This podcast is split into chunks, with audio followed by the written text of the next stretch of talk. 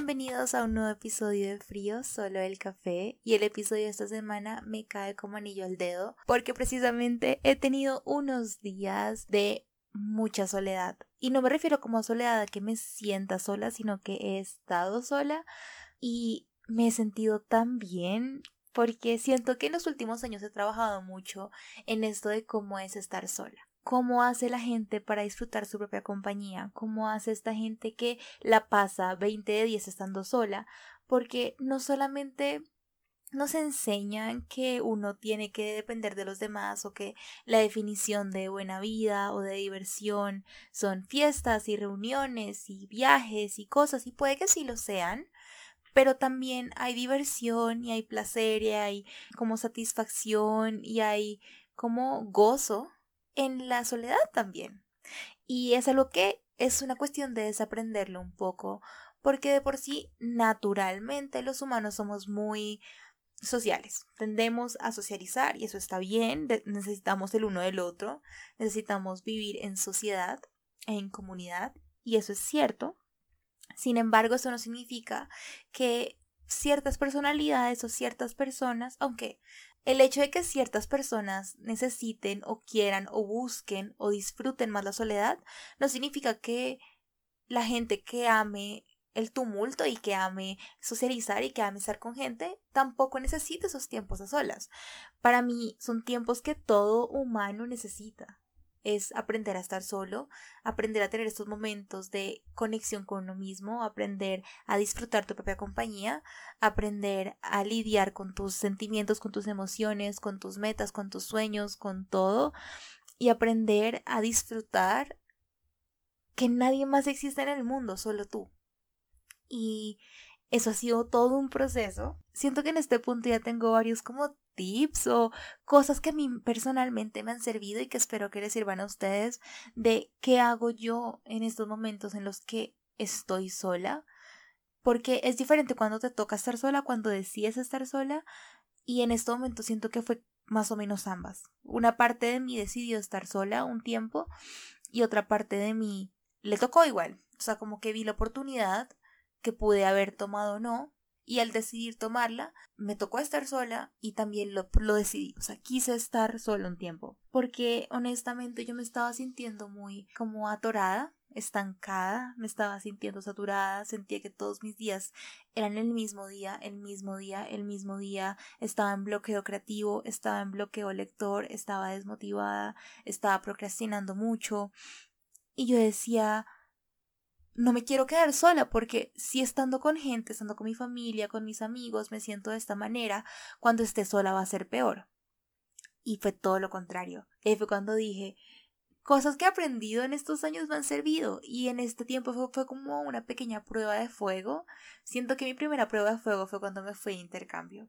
Cuando me fui a intercambio fue la primera vez que me tocó estar sola y fue cuando me di cuenta que yo no soy una persona que le encante socializar ni que haga amigos fácil y básicamente me tocó aprender a no depender de otros y no sentir que todo era personal, es decir, no tomar personal que, que estar sola significa que es que todo el mundo me odia o no tomarme personal el concepto de soledad pensando que a todo el mundo le caigo mal, que nadie quiere estar conmigo, sino que estar solo está bien, está bien querer estar solo, está bien querer tu espacio, está bien que te toque estar solo, está bien tener que almorzar solo, está bien ir a cine solo. Entonces, ese fue mi primer como golpe de totazo en el que yo dije como no tengo que tomarme la soledad personal. No es que yo tenga un problema, no es que todo el mundo me odie, no es que esta voz intrusiva de mi cabeza que me dice que la soledad es algo negativo, yo puedo aprovechar esta soledad. Puedo, si quiero ir a un restaurante vegano, pues voy a un restaurante vegano porque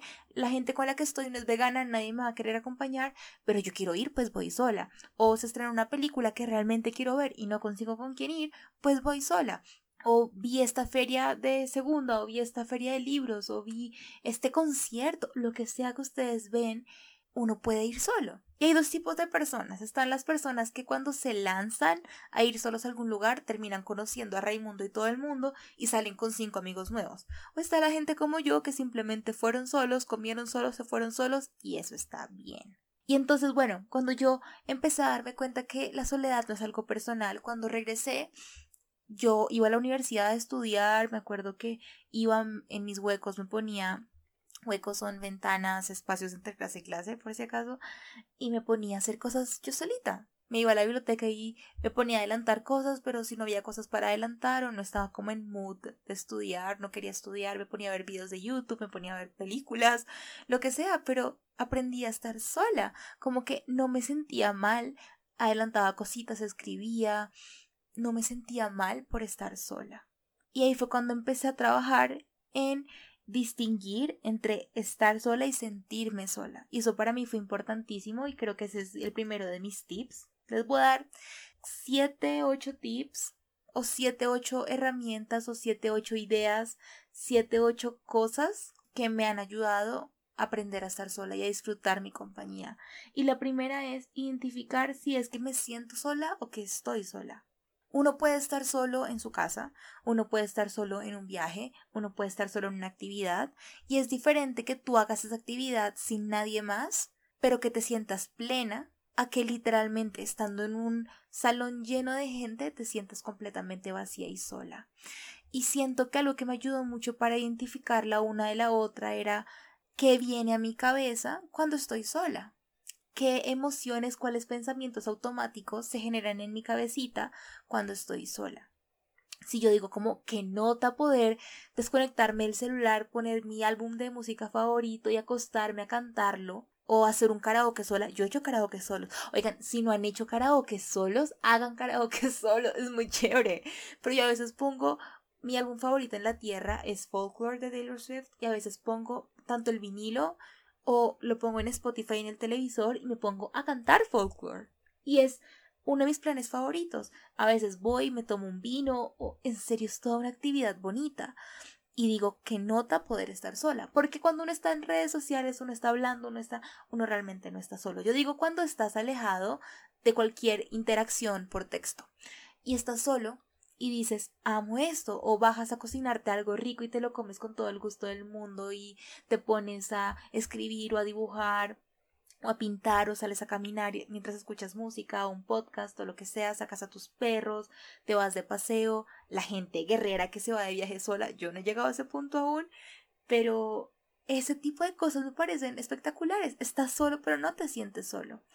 Pero a veces yo también estoy con mis amigos y me empezaban los pensamientos como intrusivos que te dan cuando eres una persona medio ansiosa socialmente y empezaba mi ansiedad social de estoy hablando mucho, a nadie le importa lo que yo digo, yo debería callarme, yo debería irme, yo debería, yo debería, necesito que me recojan ya, necesito irme, necesito estar en mi casa, aquí nadie me quiere, estoy sola, estoy sola, estoy sola, estoy con un montón de gente pero me siento sola, siento que a nadie le importo, siento que nadie me quiere, siento que mi presencia sobra, y eso, esos pensamientos me obligaban a irme a mi casa, a aislarme, y ahí no solamente estaba sola, sino que me sentía sola. Y ahí fue cuando empecé a notar la diferencia entre cuando yo por voluntad propia decía me quiero ir a mi casa porque ya estoy como drenada, pero quiero ponerme a ver mi serie favorita, quiero cocinar, quiero ponerme a adelantar cositas, pero como con una connotación positiva a cuando yo decía es que me quiero ir porque me siento sola y quiero estar sola porque sé que me siento sola y sé que merezco estar sola y no es cierto. Y eso era un momento de salud mental un poco debilitada y requiere mucha mucho autoconocimiento, no volver a caer en ese hueco que igual uno a veces cae y no les niego que sus pensamientos intrusivos a veces vuelven, pero cada vez me siento menos sola porque decido estar sola y sé estar sola y cada vez me reafirmo más y fortalezco las relaciones, las pocas que me importan, para saber que no estoy sola, porque la reafirmación que necesito de esa gente me la dan en el día a día y no dejo que mi mente me sabotee a pensar que realmente no me quieren. Y entonces ahí empieza la cosa de que realmente no estoy sola, simplemente me siento sola. O viceversa. O yo decido estar sola porque lo disfruto y no porque siento que incomoda a los demás. Pero ese es mi primer tip. Hagan ese ejercicio de autoconocimiento que es importantísimo y siento que es la base de todos los otros consejos que les voy a dar.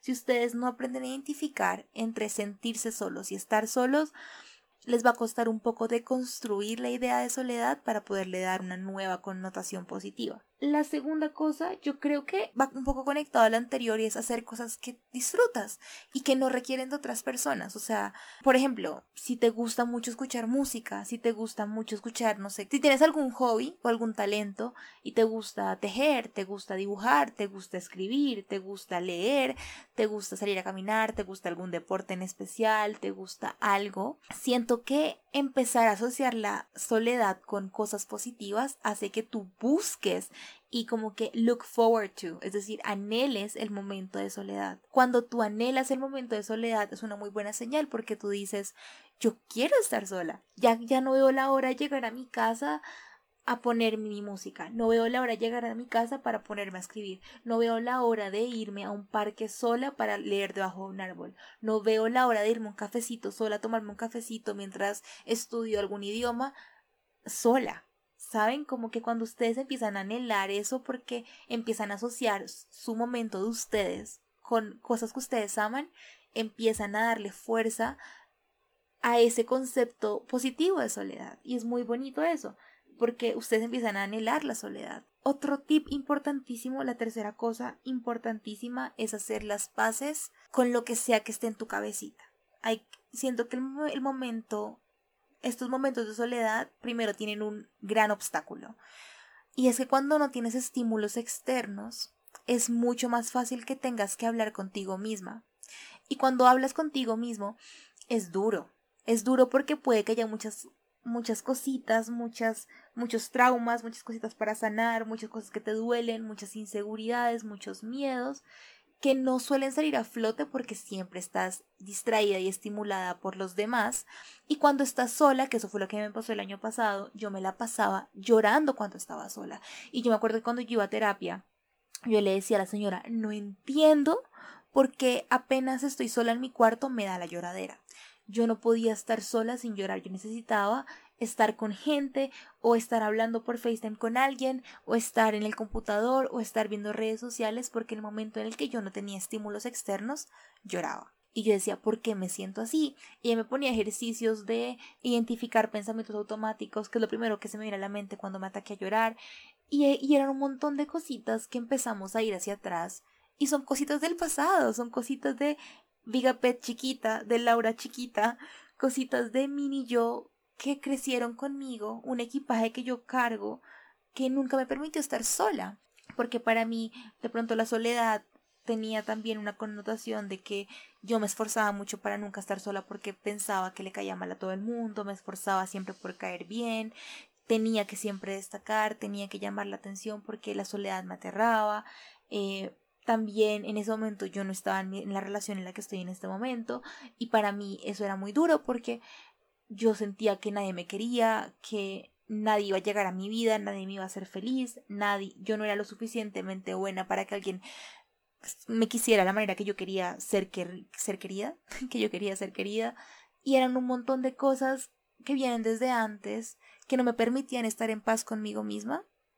Siento que cuando empecé a trabajar en ese montón de cositas que yo identificaba que llegaban a mi cabeza en esos momentos, empezaba a decir, pucha, tengo que sanar esto, esto, esto, porque cuando estoy sola me da la lloradera. Y ese momento no fue cómodo para nada, no fue bonito, pero fue necesario para yo poder estar donde estoy ahora. Porque para mí la soledad era un momento en el que sí o sí me iba a tocar lidiar con todo lo que estaba en mi cabeza y yo no quería lidiar con eso. Yo llevo 24 años metiendo todo en un baúl porque no lo quería afrontar. Y cuando empecé a estar sola y empecé a hacer las pasas con la soledad y empecé a decir, amo estar sola, fue cuando dije, no, tengo que abrir ese baúl ya porque se va a explotar y ya me pesa, ya me pesa y no me deja seguir adelante. Y entonces fue cuando dije, no más, ya voy a soltar este peso y de a poquito he ido sacando cositas del baúl. Obviamente mi baúl todavía, tiene un montón de cosas, pero ahí voy de a poquito sacando cosas del baúl, sacando cosas del baúl, sanándolas, transformándolas y dándome cuenta que tengo que hacer las paces con lo que pasó antes, porque hay muchas cosas que están ahí haciendo peso y hay que aliviar ese peso para poder empezar a deconstruir la idea de soledad, quererla de nuevo. El siguiente tip es hacer planes, o sea, planea cosas. A mí, a veces cuando estoy sola, uno de mis planes conmigo mismo favorito son planear cosas. ¿A dónde me gustaría viajar? ¿Qué cosas me gustaría hacer? eh, a futuro, porque es que a futuro ustedes solamente se proyectan a ustedes mismos. Puede que ustedes tengan pareja estable, puede que ustedes tengan amigos que quieren para toda la vida, puede que ustedes tengan a su familia, y me encanta, o sea, que nota poder materializar tus sueños de la compañía de la gente que amas, pero al final, siendo honestos, realistas, la única relación y la única persona que va a estar siempre contigo eres tú misma. Entonces, es chévere hacer planes a futuro diciendo, voy a estudiar esto en unos años, quiero ahorrar y quiero irme para tal lugar a hacer una maestría o quiero ahorrar y comprarme tal cosa yo o quiero hacer este esfuerzo para yo darme esto, o sea, como regalos a futuro contigo misma, porque siento que eso hace que fortalezcas tu relación, así como cuando tú haces planes a futuro con tu pareja y dices, ay, miren, en dos años vamos a irnos a Europa, o en dos años vamos a casar, o en tres años vamos a adoptar un gato, o en cuatro años vamos a comprar nuestro apartamento, o en... Así como es chévere hacer planes en pareja o en familia, a veces con mi familia, como mis hermanos ya no viven en mi casa, mis hermanos mayores ya no viven con nosotros, a veces es bonito cuando en familia eh, hacemos planes de encontrarnos en algún lugar. Ay, ya que hace mucho no nos vemos, encontrémonos en tal lado. Y esos planes familiares son chéveres. Hagan eso con ustedes mismos. Miren, ustedes como con otras relaciones suelen hacer planes a futuro y hagan planes a futuro con ustedes mismos. Miren qué quieren estudiar, miren qué, qué, quieren comprar, qué quieren hacer. Eh, por ejemplo, o también metas. Yo, si a ustedes les gusta, por ejemplo, correr, pónganse la meta de entrenar para un maratón. O si les gusta hacer algún alguna actividad, pónganse una meta de mejorar técnica. Pónganse metas individuales que no involucren a nadie más y se los juro que empiezan a fortalecer mucho su relación con ustedes mismos. Y es un plan chévere, o sea, valga la redundancia, mi plan favorito es hacer planes. me encanta hacer planes, me encanta visualizarme a mí en el futuro porque ahí estoy teniendo esa ilusión que suelo tener con otros, conmigo misma. Y es una nota. Siguiente cosa, creo que es dejar el celular porque de nada sirve querer estar solo y disfrutar y estar trabajando en disfrutar de tu propia compañía cuando igual todavía recibes o sea, exagerada cantidad de estímulos externos. De nada sirve que tú digas voy a estar sola y, y, tu concepto de estar sola es estar pegada a Instagram, a WhatsApp, a TikTok, a no sé qué, recibiendo muchos estímulos. La idea es que tú en estos momentos te des el chance de, no digo que nada de celular que lo apagues y que, no, no, tampoco. Si quieres tener el celular, porque el celular puede ser parte de ese momento. Por ejemplo, puede que parte de tu momento contigo misma sea morirte la risa viendo TikToks, eso está bien. Pero digo que trata de encontrar cosas que no requieran estímulos externos de personas, al menos, y por ejemplo, trata de hacer cosas que te reconecten más contigo misma, más que con otros. No digo que esté mal, yo en mis momentos de estar sola también me la paso pegada al celular, también me la paso viendo redes sociales, también escucho música, también escucho podcast, también hablo con mi novio, también hablo con mis amigos, todo. O sea, tampoco digo que es que ustedes tienen que desconectarse, pero sí procuren tener uno que otro momento en el cual el celular no sea el centro y busquen cositas que de pronto no involucren el celular. A mí, por ejemplo, me encanta eh, estar grabando el podcast o creando y planeando contenido o cocinando o estudiando idiomas o haciendo un diplomado o buscando nuevos hobbies, que de hecho es la siguiente, creo. Sí, ese es el tip número 6, de hecho. Y es prueben cosas nuevas. Porque es que cuando, si bien es chévere hacer cosas que ya amas y cosas que ya te gustan y cosas en las que ya eres buena, eso es parte de esto, sí, creo que será el tip número dos, pero este siguiente tip es más chévere aún porque cuando ustedes prueban cosas nuevas, el hecho de tener que aprender esa cosa nueva y familiarizarte con la cosa nueva, de por sí, más o menos te obliga a tener que estar presente porque requiere más concentración, requiere más como estar ahí en el momento porque estás aprendiendo algo. Entonces aprende un nuevo idioma, aprende algún diplomado o curso que haya gratis o pago lo que sea en internet, ponte a leer un nuevo género de libro, ponte a leer de un tema que te interese, ponte a ver videos de YouTube, charlas TED. Hay muchos recursos en internet, pagos y no pagos, que de pronto te pueden ayudar un poco con eso. Más que todo si eres una persona curiosa. Yo soy una persona muy curiosa y me encanta aprender constantemente. Como que necesito el estímulo constante del aprendizaje. Y me gusta mucho eso, como hacer cursitos o hacer cosas. Y eso está bien. la octava, hablando de estar presente, para mí ha sido la lectura, definitivamente. Leer libros para mí ha sido clave para estar conmigo misma, porque yo soy una persona muy adicta al celular y lo admito. De hecho, el capítulo de la próxima semana creo que va a ser de libros, porque esto es todo un tema súper extenso. Así que si les interesa este punto, les recomiendo el podcast de la próxima semana, porque vamos a hablar de libros y de lectura y del hábito de lectura y lo mucho que me cambió a mí la vida. Pero en este momento, puntualmente, no sé qué hubiese sido de mí sin la lectura, definitivamente. O sea, me obliga a disfrutar estar sola. Y me gusta, me gusta, me gusta leer sola, me gusta reírme, llorar, analizar las cosas, perderme unas, unas horitas sin estímulos externos. Ha sido súper, súper, súper chévere. Y el último tip, el octavo, es fake it till you make it. Seguramente han visto esto en frases de Pinterest, en frases de por ahí. Esta frase de fíngelo hasta que te salga, fake it till you make it, ha sido clave en mí, porque cuando ustedes sienten que no es así, fíjalo, fíjalo, ustedes créanselo, créanselo, díganse a, sí mismos, mi misma, vamos a pasarla del hoy. Vamos a pasarla espectacular hoy. Vamos a poner música, vamos a bailar en el cuarto. Y por más de que no lo sientas genuino al principio, empieza a creértelo, empieza a creértelo que la estás pasando espectacular. Empieza a creértelo que pusiste música toda en tu cuarto, te encerraste, te pusiste a bailar con una copa de vino en la mano y te estás creyendo que este momento es el más feliz de la semana. Y cuando te lo empiezas a creer, por más de que en el momento no se sienta así, tú digas como creo que lo estoy forzando un poco, con el tiempo se va a volver genuino de pronto en el momento tú tengas que decirte como amo estar sola, amo estar sola, amo estar sola, créetelo. Al principio no es fácil, estos ocho tips, al principio puede que algunos sean incómodos o no sean como muy así, como les digo, es lo que me funciona a mí, puede que no todos les funcionen a todos, pero personalmente estas ocho cosas han sido clave para mí en mi proceso de amar mi propia compañía. Y hoy en día yo puedo decir, a mí me encanta estar sola. Me encanta estar con personas, sí, claro, pero me encanta estar sola. Y me encanta, me encanta, me encanta. Al principio yo fingía mucho eso. E incluso hay veces hoy en día que yo digo cómo me siento mal, pero igual quiero sentirme bien, entonces me digo a mí misma, a mí misma nos estamos sintiendo bien. vamos a poner música, vamos a leer un libro, vamos a hacer tal cosa, vamos a hacer una actividad, vamos a hacer algo, vamos a salir a caminar, vamos a ir a un lugar solitas, mí misma vamos a pasarla bien. Y hay veces que realmente no me siento bien. Y está bien no sentirte bien. Y está bien que este proceso no sea lineal porque no lo es. Está bien que hayan turupes, que haya días en los que no solamente estés sola, sino que te sientas sola y la soledad te abrume. Eso es normal. Va a pasar. No estoy diciendo como mejor dicho, tu vida va a cambiar hoy porque escuchas este podcast. No. Sin embargo, espero que les sirvan mucho estas ocho cosas que, como les digo, personalmente me han ayudado en cantidades industriales a mí.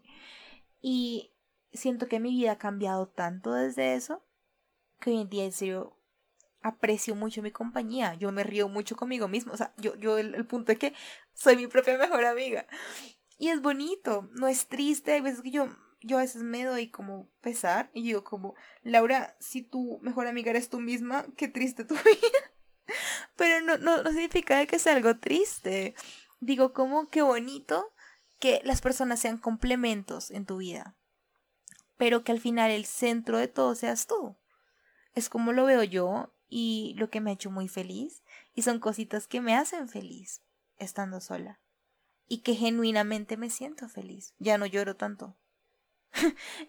yo sé que suena raro, pero yo lloraba mucho y yo no sabía estar solita y me tomaba la soledad personal. Y ahora me doy cuenta que no, no es algo que uno tenga que tomar de personal, no hay nada mal contigo. Al revés, que nota una persona que sabe estar sola. Para mí eso es algo espectacular en alguien y dice mucho de la persona y su relación consigo mismo. Pero bueno, ese fue el episodio de esta semana. Creo que quedó un poco más largo de lo habitual, lo siento, pero tenía que hacerlo. Creo que este va a ser de mis episodios favoritos. Yo sé que digo esto todas las semanas, pero definitivamente lo amé. Amé tener ese espacio con ustedes y como saben, nos vemos la próxima semana. Les quiero.